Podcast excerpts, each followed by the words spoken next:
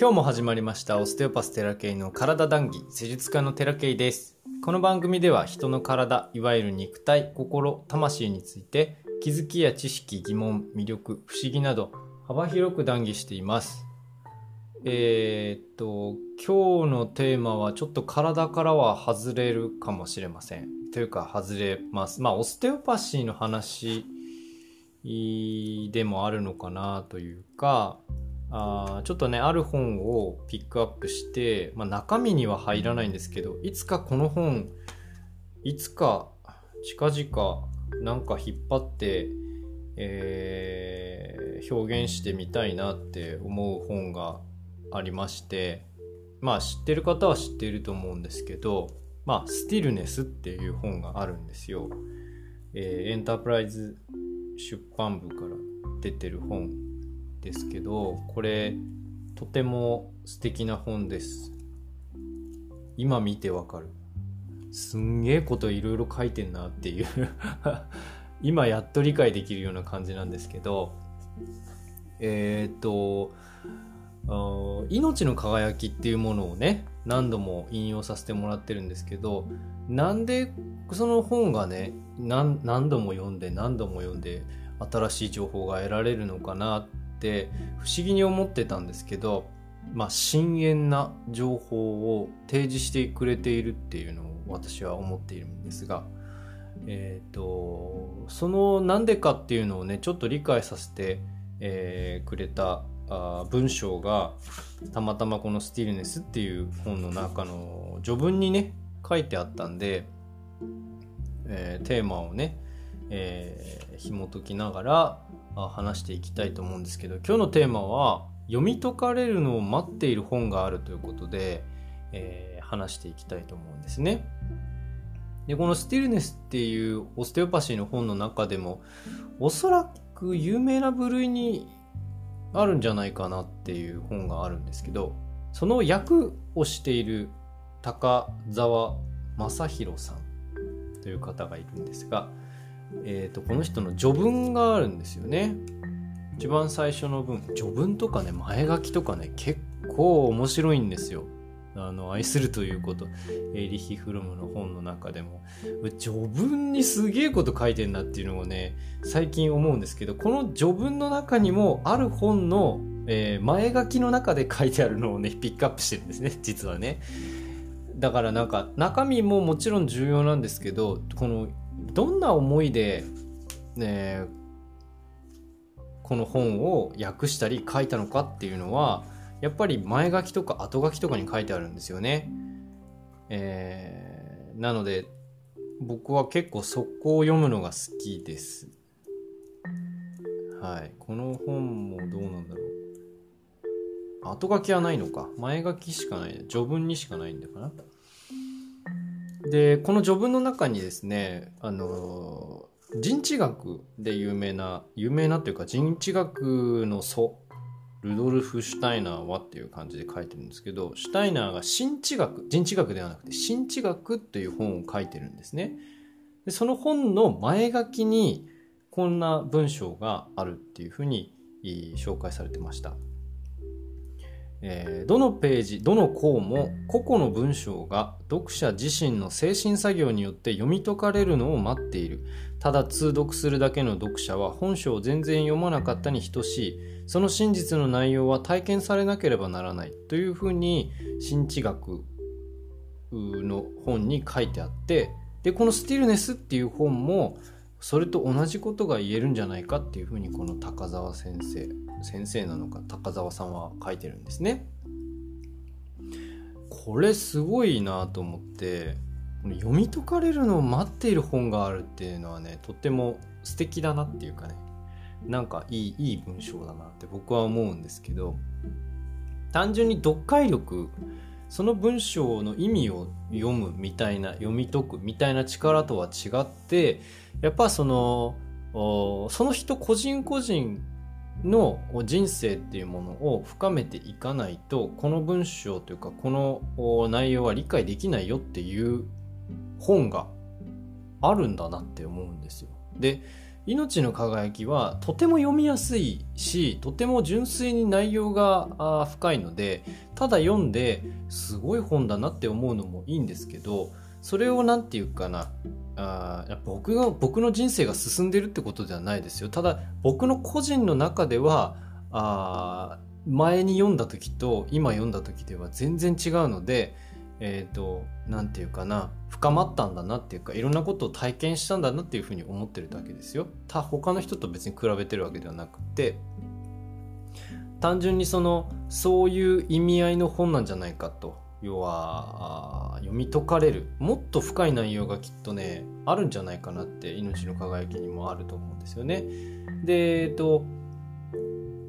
ただ読んだだけではその言葉の意味の深さまでたどり着けないものもあるんじゃないかなって思うんですよ。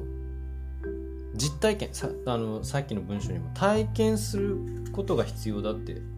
体験されなければならないって書いてあるんですけどやっぱ体験として理解している、えー、覚えてる覚えてないとかじゃなくて感覚的に体験として理解しているから新しい情報が同じ本からまた入ってくるんだなって思うんですよね。でこの「スティルネス」っていう本もえー、実はですね前の結構去年の初めの方だったかな買ったんですよ。で最初読んだ時にいや確かにすごい内容なんだけど全然理解できないなと思ったんですよ。でえっ、ー、とオステオパシーの本ってものすごくねあの訳がね複雑というかよ日本語としてすごく読み取りづらくなってしまっている本がなぜか多いんですよね。だから最初ねこの本もそのその同じように訳が複雑になっちゃってる本なのかななんて思いで途中でストップしちゃってたんですけど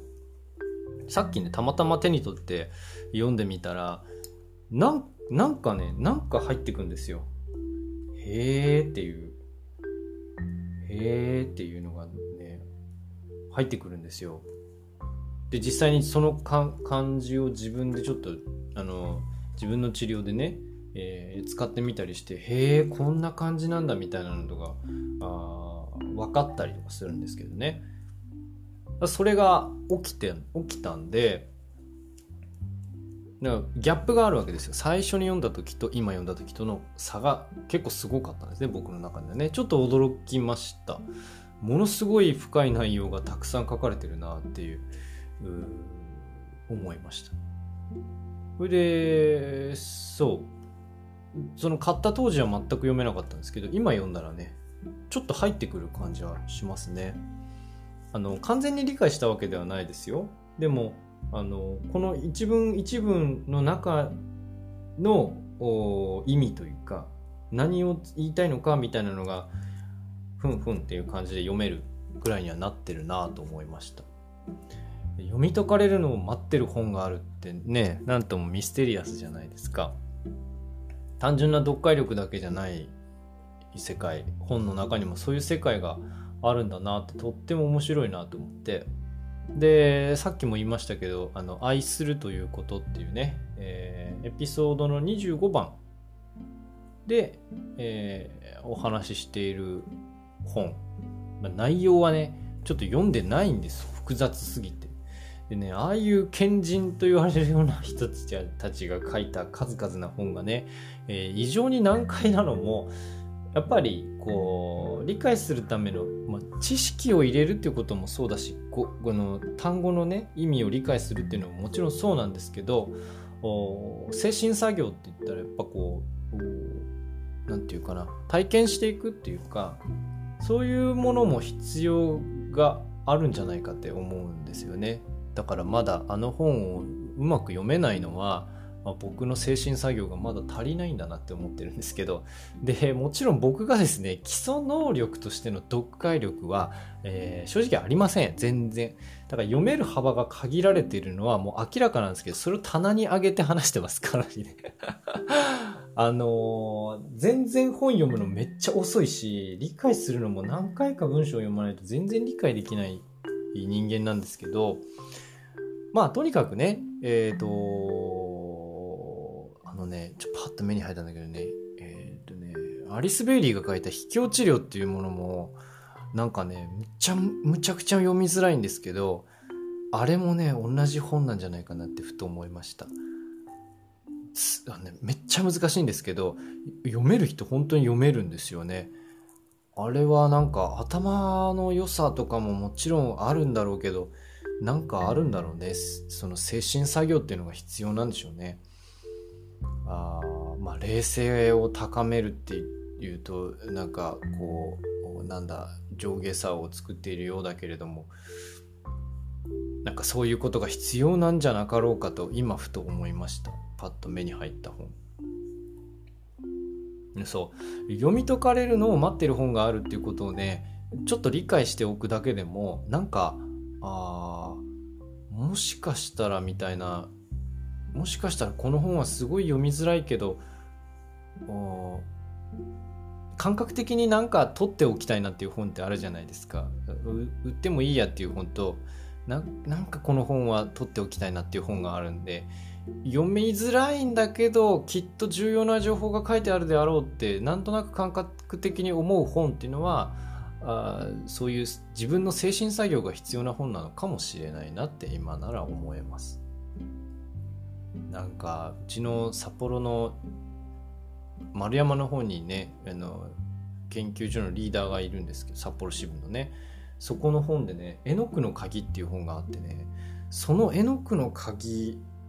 むちゃくちゃ何書いてるか分かんないんですよ。むちゃくちゃ何書いてるか分かんないけどなんとなくすごい本だなっていうのも分かっててなんかねあの開くとね頭グワングワンするんですよあの本。マジ謎なあこんな本あるんだって思ったんですけど。なんかねやっぱ本ってすごいんでしょうね。なんうん。本ってやっぱこうその人が何かをこう感覚的なことを意図して書いてるからね。文章があのー、ね活字だったとしてもですよ。印刷物だったとしても何かその印刷物この文章としての意味合いっていうのに何か込められてるものがあるからだからね何て言うかね僕本書く気は全くない今は全くないんだけれどももし何かでなんかこういうふうに伝えるっていうこともね、えー、含めて何かをこう本も本もそうだしセミナーもそうだし何かあ講演とかこうやって話をしてこうメディア的なこととかあ情報をね伝えるっていうことこの行為そのものっていうのがただね分かりやすく書けばいいってもんじゃないんだなって。思いました。思い知らされました。いやもちろんある程度理解していただくっていうのはもちろんそうなんですけど何て言うか全てを分かりやすく伝えようとするんじゃなくて自分の意図ねこの意図ってもう意図意図に関してもねこう書こうと思ったんだけど一回やめたんだよね。意図ってインテンションって意味なんですけど、まあ、インテンションってねまあいいやこれやめよう。そう。だからうーんなんちゅうかね込める思いみたいなのは非常に重要だなって思いました。セミナーやるにしても。どんなどんな思いでやるのか。施術一つ通してもどんな思いでやるのか。それってすごく重要なんじゃないかな。伝わるものが全然違うんじゃないかな。言葉がなくても伝わるものってあるじゃないですか。だから言葉の中に込められたまあある種の言霊みたいなものをあ読み解く力っていうのは皆さん持ってるはずなのでそれをなんかこう使っていってほしいなっていうふうに思いますどんな意図で書かれたものなのかっていうのを考えながらとか思いながらうん本を読んでいったりとかそういう動画を見ていったりとかすると,、えーといいんじゃないかなって思いました。今日の談義はここまでです。ご視聴ありがとうございました。励みになりますのでよろしければお気に入り登録よろしくお願いします。毎朝6時に配信しておりますのでお時間ある時にぜひお聴きください。またね